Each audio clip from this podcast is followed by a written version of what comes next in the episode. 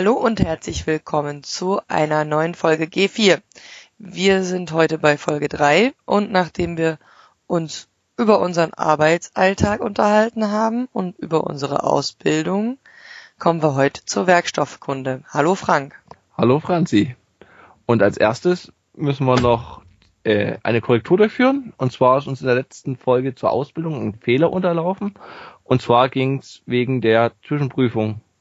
Und zwar ist die Zwischenprüfung, äh, beziehungsweise ist es eine gestreckte Abschlussgesellenprüfung und die Zwischenprüfung ist der erste Teil der Abschlussprüfung.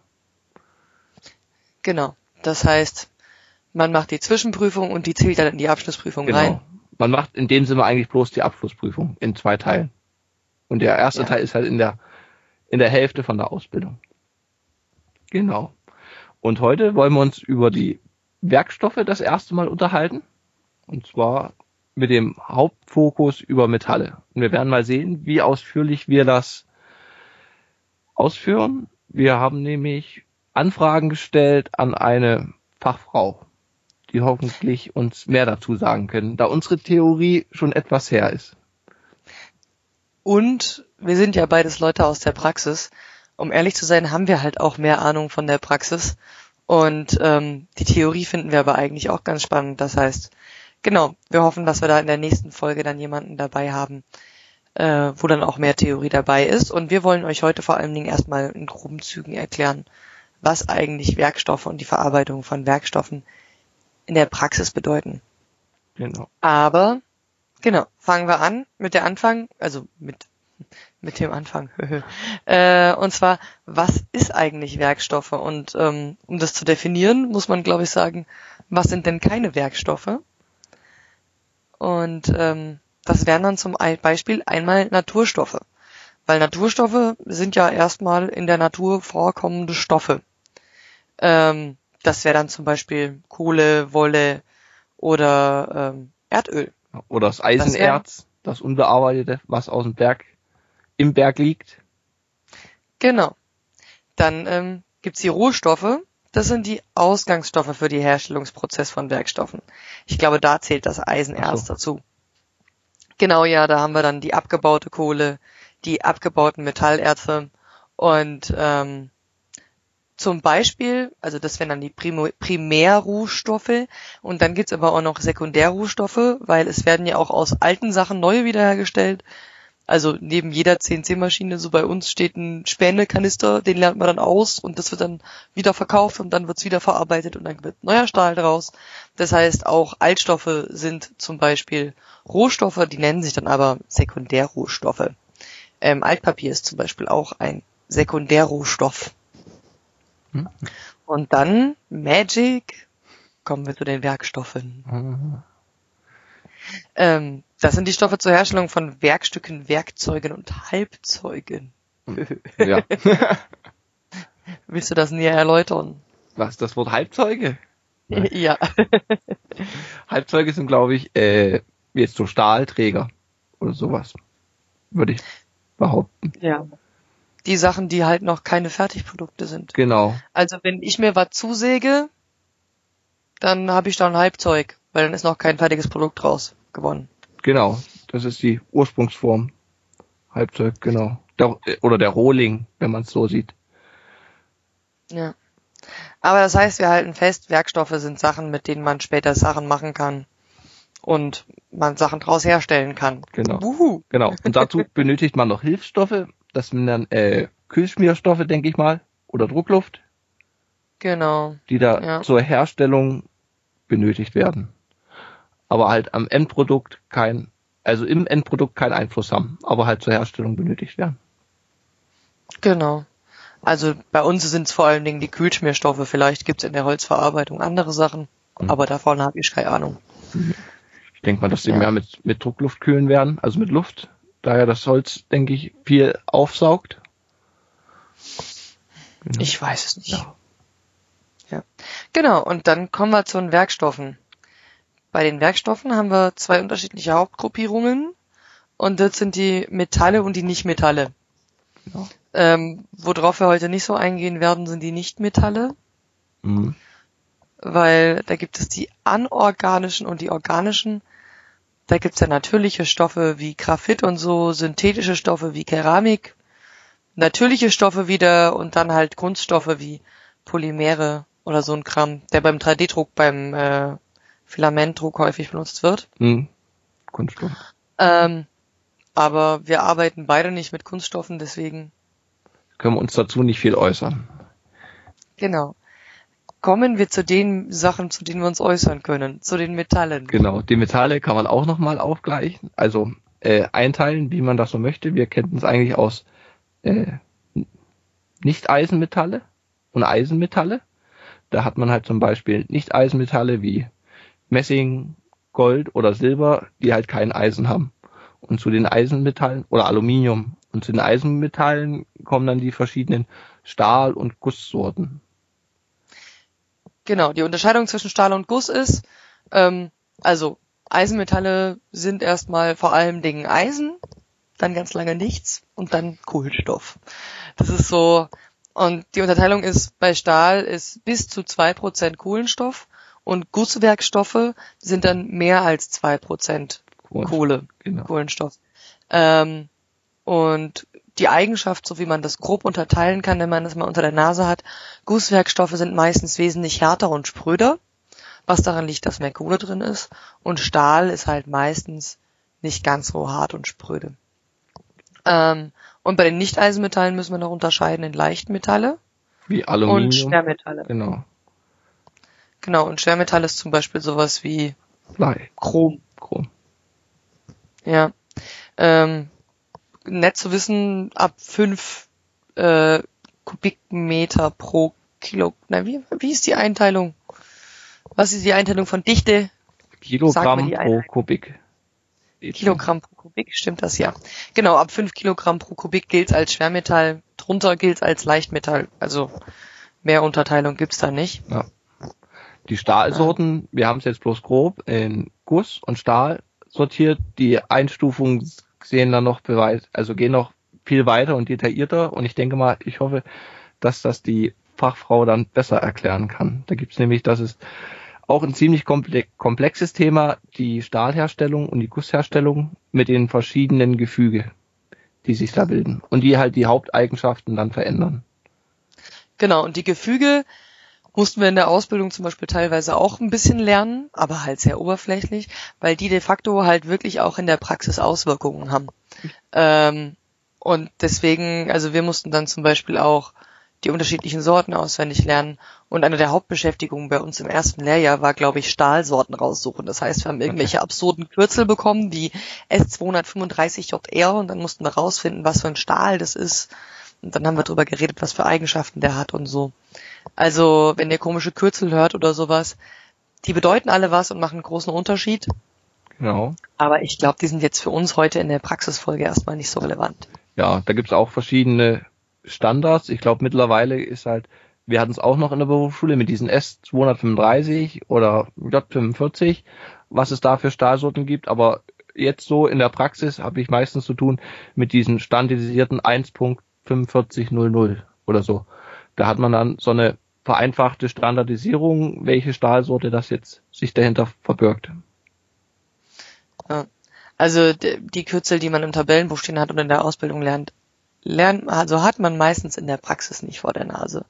Ist tatsächlich so. Ja, man kann ja in der Praxis sich auch nicht das Metall aussuchen, was man jetzt zersparen will, sondern man, das tut ja der Konstrukteur festlegen, aus welchem, welche Eigenschaften das Bauteil haben muss und aus diesen Eigenschaften sucht er dann den passenden Werkstoff heraus. Genau, also ich arbeite zum Beispiel für eine Firma, die Messertechnik herstellt. Das heißt, wir haben einen Stahl, der sich besonders gut dehnt und besonders gut federt. Und dann wird er danach ausgesucht. Der ist zum Zersparen halt besonders scheiße, aber da müssen dann die Leute an der Maschine einfach durch. Ja. Ich, ich arbeite in der Uhrenindustrie, da habe ich Glück. Da ist viel aus Messing, also ein Nicht-Eisenmetall, was sich ziemlich gut zersparen lässt, aber man hat dann auch andere Teile mit verschiedenen Stahlsorten oder auch weichere äh, Zink-Bronze-Legierungen, die dann schon wieder zu weich zum Zersparen sind. Also zu hart ist schlecht und zu weich ist auch schlecht. Ja. Ähm, ganz kurzer Abriss, damit ihr einfach so ein bisschen was vor Augen habt. Ähm, falls ihr noch nie eine Stahlherstellung gesehen habt, habt, äh, weil das ist was, womit wir in der Produktion auch zu tun haben. Ich arbeite zum Beispiel, also ich bearbeite teilweise Teile, die irgendwie mit höheren Sicherheitsstufen zu tun haben. Und ähm, sowieso brauchen wir für alle Werkstoffe, die wir haben, Zeugnisse vom jeweiligen Stahlhersteller und meistens auch eine nahtlose Nachverfolgung, woher das Material eigentlich kommt. Und das Stahl kommt ja nicht einfach aus der Luft, sondern wird ja aus speziellen Rohstoffen hergestellt. Wir haben ja schon gesagt Eisen und Kohlenstoff. Wenn ihr schon mal gehört habt, ähm, die werden in einem Hochofen zusammengebracht. Das heißt, wir haben Eisen, was aus Eisenerzen rausgelöst wird. Also Eisenerze können 40 bis 60 Prozent ähm, Eisen enthalten und ähm, die werden dann im Hochofenprozess erst rausgelöst Franzi? und dann, ja, Du warst gerade weg, aber kannst du den letzten Satz nochmal wiederholen? Okay, genau, also die Eisenerze, äh, die, das Eisen wird aus den Eisenerzen rausgelöst im Hochofenprozess, wird dann wird das Eisen und Kohlenstoff verbunden und dann wird es teilweise noch nachbehandelt, um eventuell gewisse prozentuale Anteile im Stahl nochmal reinzumachen. Da gibt's unterschiedliche Herstellungsverfahren zum Edelstahl herstellen, da wird dann ganz genau abgemischt, was reinkommt, oder eher um gröbere Stahle herzustellen. Hm. Und ähm, dann wird das Ganze in Rohforme, halt so Halbzeuge gepresst, zum Beispiel in Stangen, in Quader, in Kokillen, die sind so Kegel. Und so kriegen wir die dann in der Produktion geliefert. Also so kenne ich das. Wir haben dann Stahllager, Hochlager, wo wir dann die Stangen runterholen müssen. Ja. Und je nachdem, ob ich einen Stangenlader an der Maschine habe, das heißt, manchmal kann ich einfach nur die Stange reinmachen. Ja. Das ist auch sehr schick. Äh, oder ob ich halt eben keinen Stangenlader habe, dann muss ich mir vorher die Stücke zusägen. So bearbeite ich die dann. Genau. Und in ganz seltenen Fällen haben wir vorgegossene Teile. Das heißt, die haben schon eine gewisse Vorform, damit wir die dann bearbeiten können. Hm, Wie lang ist dann so eine Stange? Also Bei uns in der Regel vier Meter. vier Meter. Die werden dann auch mit Kran in die Maschine gehoben, oder? Ja. Kommt drauf an. Also die kleinsten Durchmesser. Also unsere Stähle sind relativ schwer, deswegen ich glaube, ich hebe das höchste, was ich heben kann, sind irgendwie 35 Millimeter im Durchmesser. ja. Mehr hebe ich dann nicht. Mhm. Ähm, also ich kenne Kollegen, die heben auch mehr. Das sollte man nicht tun, Genau. aber es passiert. Ja, Aber meistens machen wir das im Kran. genau. Oder dann zu zweit. Genau, weil also ich habe ja teilweise Rohlinge, die wiegen schon 10 Kilo. Mhm. Also und die Rohlinge, die 10 Kilo wiegen, sind die kleineren, mit denen ich arbeite. Das ist ja bei dir in der Uhrenindustrie dann ein bisschen was anderes. Genau. Wir haben dann äh, Runden oder Streifen. Runden sind so wie so vergrößerte 2 Euro Stücke. Durchmesser 50, 60 Millimeter und weiß nicht, 5, 6 Millimeter hoch. Also da kann man mehrere, mehrere auf einmal tragen. Ja. Also wir arbeiten definitiv in unseren äh, unterschiedlichen Branchen. Gut, nur damit ihr jetzt mal so grob einsortieren könnt, wir haben, was sind Werkstoffe eigentlich, was für unterschiedliche, also was für Unterteilungen gibt es in Werkstoffen, dann womit beschäftigen wir uns heute, nämlich Stahl und woher kommt der Stahl eigentlich? Also haben wir einen Stahl jetzt in der Maschine. Willst du gerade einfach mal bei dir beschreiben, wenn du den, dein Material, wenn du irgendein Beispiel in der Maschine hast, worauf du dann achten musst in Bezug auf die Verarbeitung? Ja, also bei uns ist es, wie gesagt, Hauptdifferenz zwischen Messing, Stahl oder diese Bronzelegierung. Wenn man jetzt Bronzelegierung hat, wählt man halt in ziemlich scharfen Schneidstoff, also das Werkzeug, was den Span nimmt, was es dann bearbeitet. Das muss halt ziemlich scharf sein und es muss einen guten Spanabtransport haben. Das ist, weiß nicht, man kann sich vorstellen, so ein Stück weiches Butter tut man anders aufschneiden, als wenn man jetzt so ein hartes hat. Also wenn man mit der Druck bleibt gleich, aber das Material fließt halt viel schneller ab. Da muss man halt schauen, dass man in, in scharfes Werkzeug meistens so einen Zweizahnfräser hat, der dann den Span gut bricht.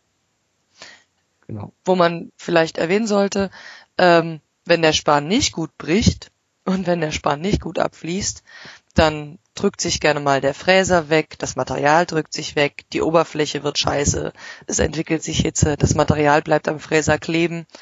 Gibt's noch irgendwelche Ja, Varianten? es kann auch wegbrechen, der Fräser, wenn sich dann so eine Wulst an Spänen ringsrum, ringsrum, also sich dran auffädelt. Die werden dann irgendwann mal so stark, die Späne, und dann bricht halt da, wenn es bloß ein kleiner Bohrer ist, der bricht halt dann auch gerne mal weg. Was man noch am Anfang, was bei uns jetzt nicht so ist, weil wir bloß so kleine Stückzahlen und nicht viele Späne haben, in der Firma, wo ich vorher war, wenn man dann von Messing auf Stahl oder andersrum von Stahl auf Messing wechselt, da macht man die Maschine dann sauber und man entfernt die alten Stahlspäne, dass dann die Messingspäne, wie du schon gesagt hast, die werden recycelt und da gibt's halt auch noch gutes Geld für die Tonne. Also dass ja. man an den Spänen, die gibt man dann wieder, meistens nimmt's der Lieferant wieder mit, wiegt die und dann bekommt man halt pro Tonne Späne auch noch etwas Geld. Ja. Und für, also im Prinzip. Und für verunreinigte Späne gibt's halt nicht mehr so viel. Da gibt's dann so ein Misch, Misch, Mischkalkulation. Mischschrott. Mischschrott, ja. genau. Das muss man halt dann noch beachten, aber das fällt jetzt bei uns nicht so ins, ins Gewicht.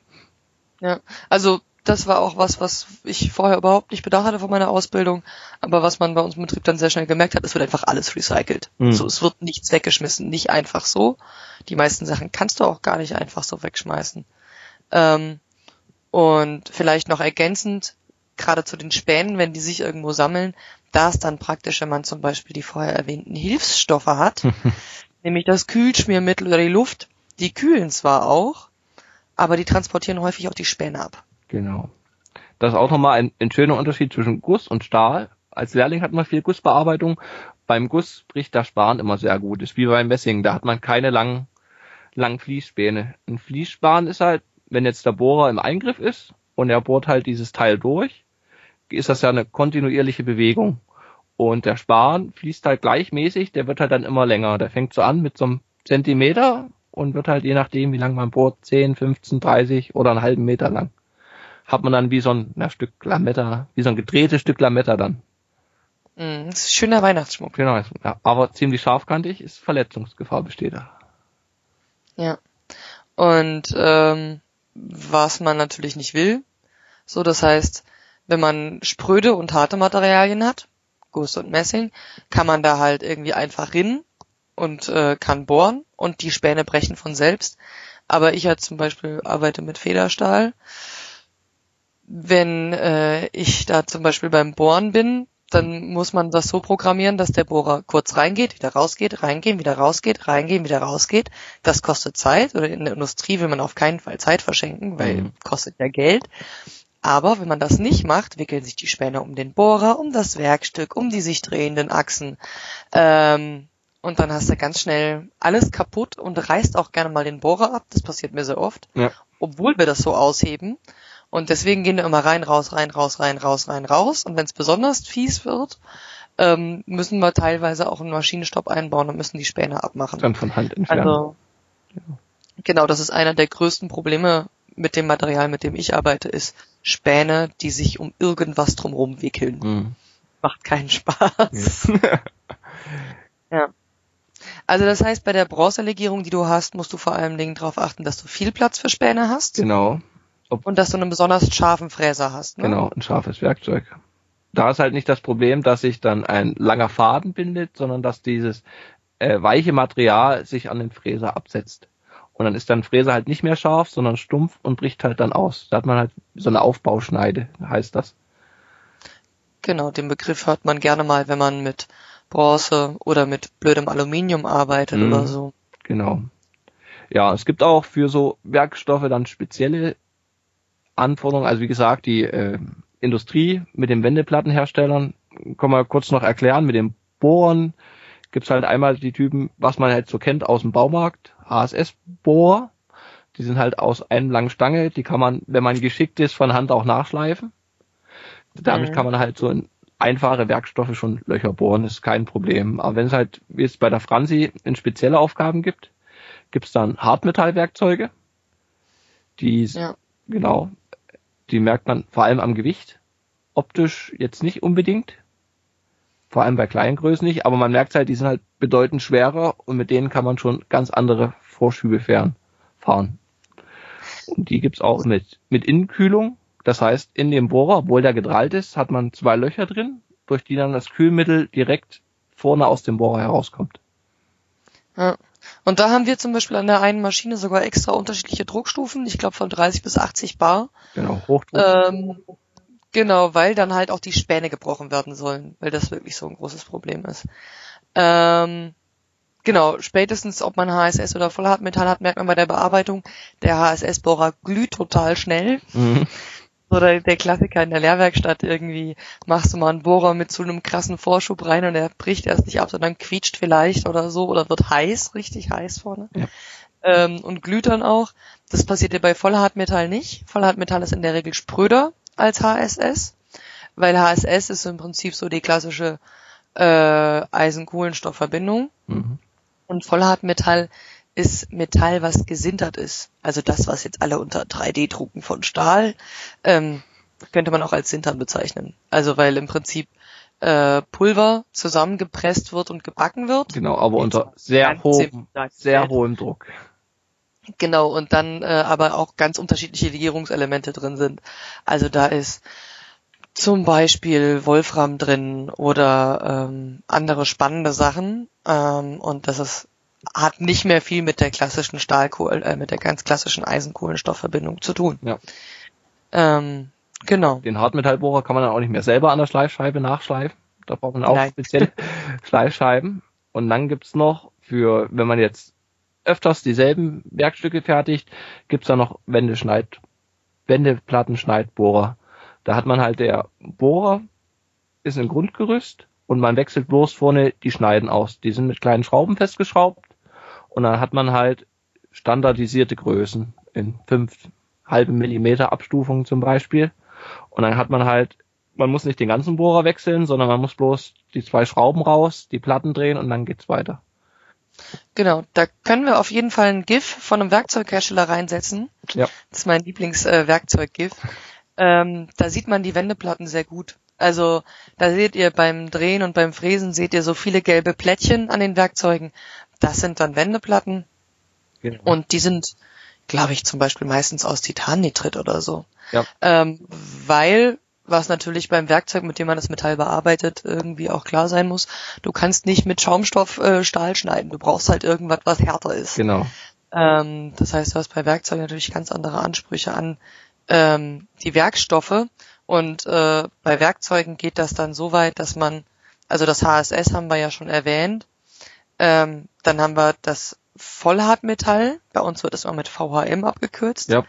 aber dann gibt's dann zum Beispiel noch Diamant oder Schneidkeramik. Genau. Das sind dann Sachen, die richtig, richtig hart sind. Ja. Aber, wie wir vorhin schon erwähnt haben, umso härter, umso spröder in der Regel. Das heißt, sie gehen auch wesentlich schneller kaputt. genau. Also ich habe mal mit Keramik gearbeitet.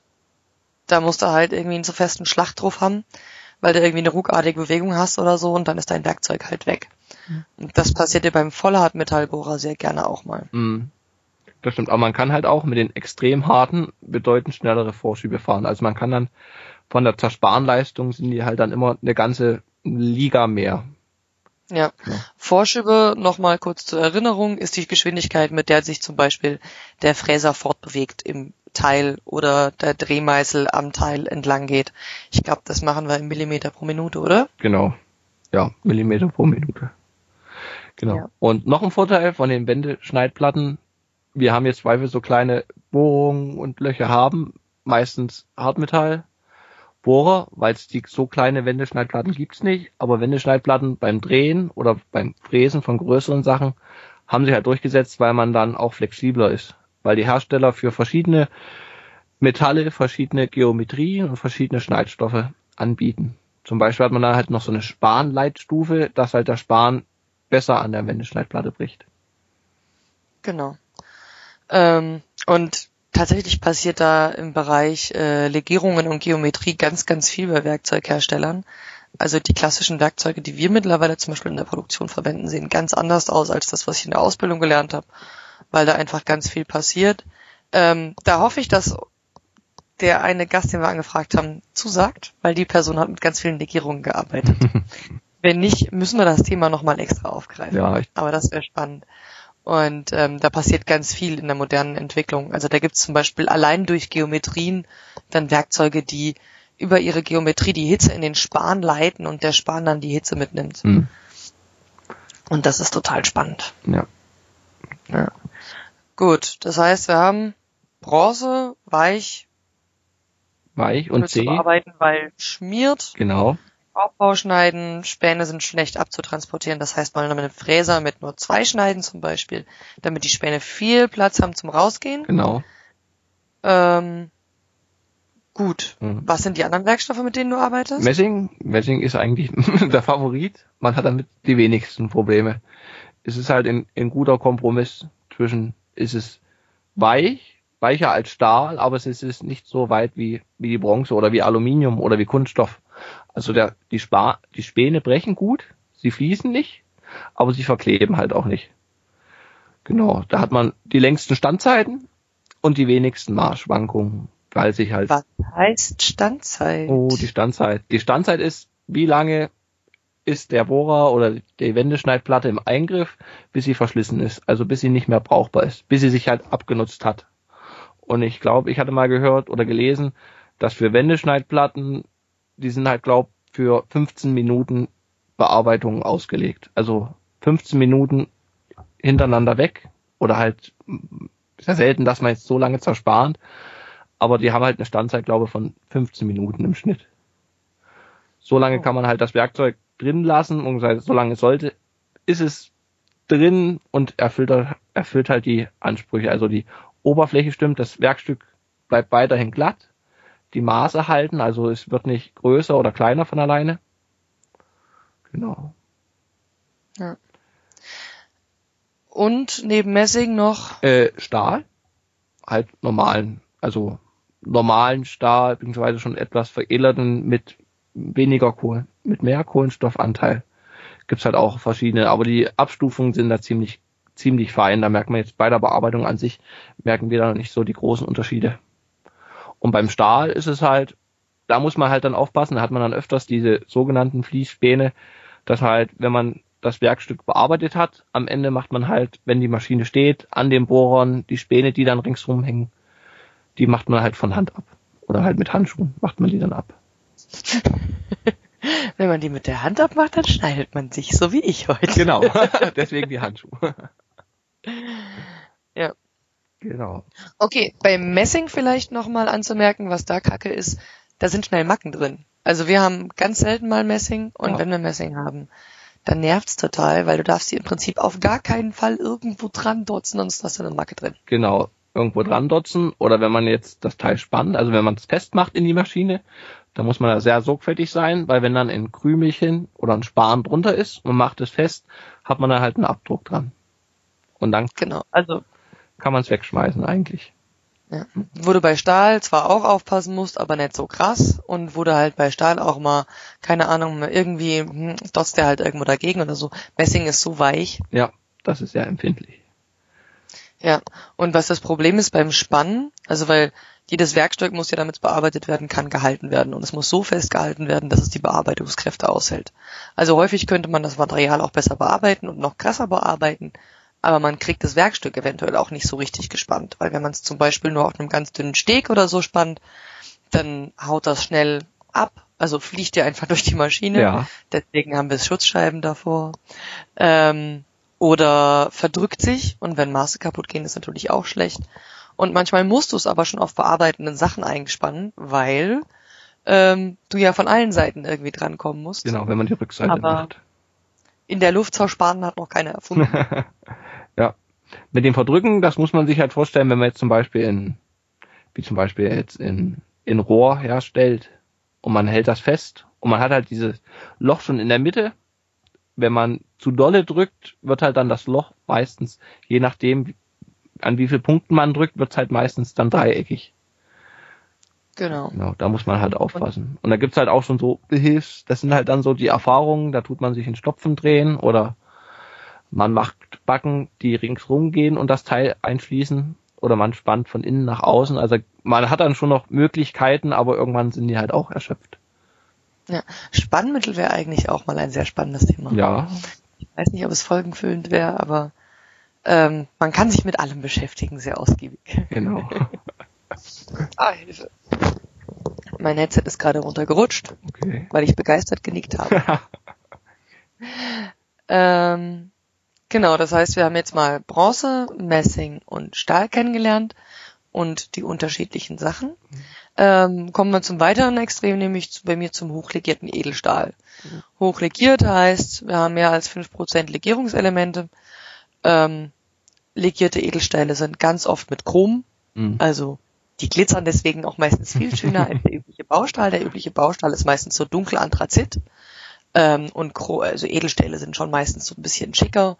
Man merkt stark am Gewicht. Ja. Also so Messing, Bronze, wenn du das in der Hand hast, ist so nischt so und Stahl, naja. Aber bei mir, wie gesagt, ich habe dann einen Rohling, der ist vielleicht 20 Zentimeter Durchmesser, 6 Zentimeter und trotzdem habe ich da irgendwie 9 Kilo in der Hand. Mm. und ähm, hebt die dann die ganze Zeit durch die Gegend.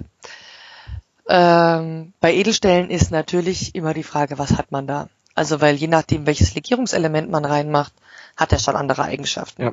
So das klassische Legierungselement dafür, dass zum Beispiel Späne besser abbrechen, ist Schwefel. So mit Schwefel bricht alles besser.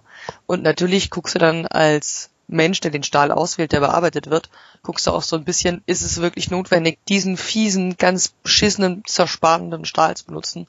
Oder kann man eventuell auch einen nehmen mit Legierungselementen, die bearbeitungsfreundlicher sind? Ja.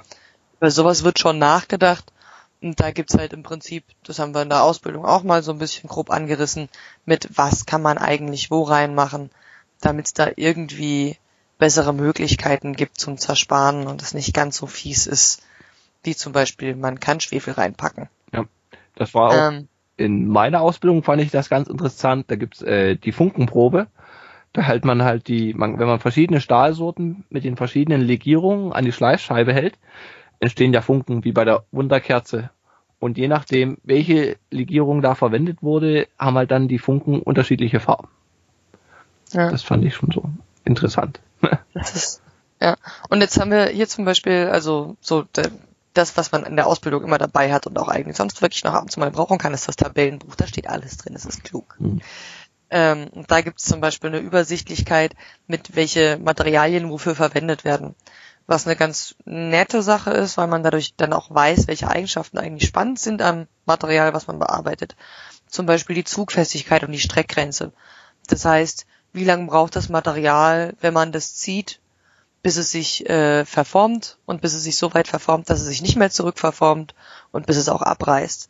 Das ist ja immer ganz spannend. Dann ähm, wie schnell es äh, Kerben reinkriegt, ähm, wie verschleißfest es ist, heißt, wie schnell nutzt es sich ab, wenn du es irgendwo drauf rumreibst, ähm, wie schnell es sich verformt, ob es kalt oder warm ist, dann halt eben, wie gut es zersparenbar ist, wie wärmefast fest es ist, also wie gut es Wärme leitet, dann ähm, so, das sind, oder wie korrosionsbeständig ist, das heißt rostet oder nicht rostet, und da gibt es so eine Übersicht und dann gibt es halt unterschiedliche Materialien, um Sachen zu erhöhen und Chrom ist zum Beispiel für alles eigentlich gut, wenn man es erhöhen will. Ja. So. Ähm, und Schwefel ist zum Beispiel ganz oft einfach gut, wenn man es ver verringern will. Also zum Beispiel bei Schwefel äh, wird die Zersparenbarkeit besser, aber ansonsten eigentlich nichts. Genau. Da gibt's auch in der Ausbildung hat man das mit dieser Streckgrenze und Dehnungsgrenze. Da hat man einen interessanten Versuchsausbau. Da hat man verschiedene Materialproben, alle gleich stark weiß nicht, wie so ein kleiner Finger die Größe, die spannt man ein in so eine Maschine und die fährt dann auseinander und zieht halt dann das Material auseinander. Und je nach Material gibt's halt einen Punkt, wenn man dann den Druck auf, auf, auflöst, geht's wieder zusammen. Das geht aber so lange, ist dann, weiß nicht, wie so ein Kaugummi kann man sich vorstellen, irgendwann geht's halt nicht mehr zusammen, da dehnt es sich und irgendwann dehnt sich's halt nicht mehr, da reißt es dann. Genau. Da gibt's ja. da verschiedene Experimente, die das alle sehr, sehr gut verdeu verdeutlichen. Genau, wenn euch das mal interessiert, wir können euch einen Link reinsetzen zum Thema Spannungsdehnungsdiagramm. Genau. Ähm, da sieht man eine schicke Kurve. Das ist so ein Versuch, den macht eigentlich jeder mal in der Ausbildung. Ja. Den machen wir auch in der Uni bei Maschinenbau und so. das muss man einfach mal gesehen haben. Wenn es euch interessiert, guckt mal rein. Ja. Ähm, genau. Dann kommen wir nochmal kurz zum Aluminium. Aluminium ist leicht lässt sich aber ähnlich blöd bearbeiten wie halt Bronze. Weil es halt auch äh, so weich ist, fließt der Span halt ziemlich schnell. Und man hat das Problem, dass der halt nicht bricht, sondern man immer diese Späne-Pizze hat. Dieses Wirrwarr. Ja. Und da tendiert man auch halt zu schärferen, weniger schneidenden, schneidenbesetzten Fräsern. Ja. Äh, was man auch noch dazu sagen muss, ich habe mal Aluminium mit Schwefel geha drin gehabt, ganz fiesem. Mhm. Das ist dann zwar gut äh, gebröckelt, ne? Ja. Aber hat geschmiert, geschmiert wie Scheiße. Also wirklich, hatte so schnell Aufbauschneiden auf der Schneide drauf. Also auf der Schneide hat sich das Aluminium gesammelt und ist dran kleben geblieben, dass meine Schneiden so schnell stumpf geworden sind. Das war ganz schlimm. Und wenn man da dann nicht irgendwie, wenn man nicht an der CNC-Maschine arbeitet und die richtigen Bedingungen zum Zersparen hat, sondern an einer konventionellen, wo du meistens eher nach Gespür irgendwie oder nach Gefühl mal guckst, oh, machst mal den Vorschub, machst mal die Umdrehung, ja. ähm, dann echt erst Ewigkeiten rumprobieren musst, bis du dann eine Schnittgeschwindigkeit hast und einen Vorschub, dass er die Platte nicht direkt zusetzt, weil dann ist das Werkzeug auch stumpf für die Oberfläche, ach scheiße. Hm. Also von dem Aluminium hatte ich immer Schiss. ja, das Schmieren äußert sich dann da, dass man halt dann keine gleichmäßig glänzende Fläche hat, sondern dass die dann ja, fleckig wird. Also geht's ja dann, denke ich mal, so weit, dass man dann richtig wie so kleine Kerben oder Hubbeln drin hat, oder? Ja, ja, genau. Und beim Aluminium ganz wichtig, das schmiert man in der Regel nicht mit Kühlschmierstoffen. Also so Stahl, Edelstahl und so schmierst du normalerweise mit Kühlschmierstoffen oder mit Luft. Mhm. Je nachdem, wie das halt gerade passt. Kühlschmierstoffe ist im Prinzip eine Wasser-Fett-Gemisch. Ähm, Emulsion nennt sich das. Aber Spiritus Meistens schmiert man es mit, äh, nein, Aluminium schmiert ja, man meistens mit, mit Spiritus. Genau. Warum genau das so ist, kann ich gar nicht sagen, aber mit dem Kühlschmiermittel schmiert es halt schneller und mit Spiritus funktioniert das mit der Kühlung und mit dem Späneabtransport auch ordentlich. Genau. In manchen Firmen, zum Beispiel wir haben das anstatt dieses Emulsion, dieses Öl-Wasser-Gemisch, tun wir bloß mit Öl kühlen. Ja, okay. Genau. Das funktioniert auch. Da kriegt man sogar so einen Tick bessere Oberfläche hin. Ja. Aber das sind dann so Feinheiten. Genau. Ähm, zum Thema Material. Also ich muss ja auch die Zuschnitte sägen für die Maschine ganz oft. Äh, und es muss ja alles geprüft sein. Das heißt, ähm, der Stahlhersteller prüft die Stangen, bevor er sie zu uns liefert. Dann äh, muss bei uns die Qualitätssicherung natürlich eine Wareneingangsprüfung machen. Und dann, je nachdem, welche Sicherheitsstufe die haben, werden die sowieso alle nochmal geprüft. Äh, zum Beispiel mit Ultraschallprüfung oder Farbeindringprüfung. Hm.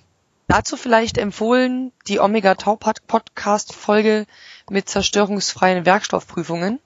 Sehr, sehr spannend. Da wird mal erklärt, wozu braucht man das eigentlich und was ist das alles? Also Ultraschallprüfung oder so. Ähm, genau, aber normalerweise gehst du ja davon aus, du hast eine Charge und du machst keine 100% Kontrolle als Stahlhersteller, sondern du hast diese Charge und lieferst die. Genau. Ähm, jetzt ist mir das aber schon häufiger passiert. Wir haben die Dinger gesägt und plötzlich sind die gerissen. Oder Jetzt ganz dem Letzt irgendwie hatten wir Kohlenstoffeinschlüsse drin. Und da ist mir erst bewusst geworden, so, weil ich habe mich vorher mal gefragt, ja, wozu muss ich eigentlich wissen, wie Stahl hergestellt wird? Eigentlich juckt mich das an der Maschine ja überhaupt nicht. Aber zum Beispiel gibt es halt auch einfach Qualitätsschwankungen in dem, wie der Stahl sich zusammensetzt und wie gut die Vermengung zwischen dem Eisen und dem Kohlenstoff ist. Und in dem Fall waren Kohlenstoffeinschlüsse drin. Mhm. Und wir konnten das Material schlicht und einfach nicht bearbeiten. Das ging dann zurück an den Hersteller, ähm, weil diese Kohlenstoffeinschlüsse dafür gesorgt haben, dass wir halt Löcher im Material drin hatten. Und ich hatte jetzt auch schon zwei, dreimal den Fall, dass während dem Sägen oder während dem Bearbeiten in der Maschine das Material einfach gerissen ist. Ja.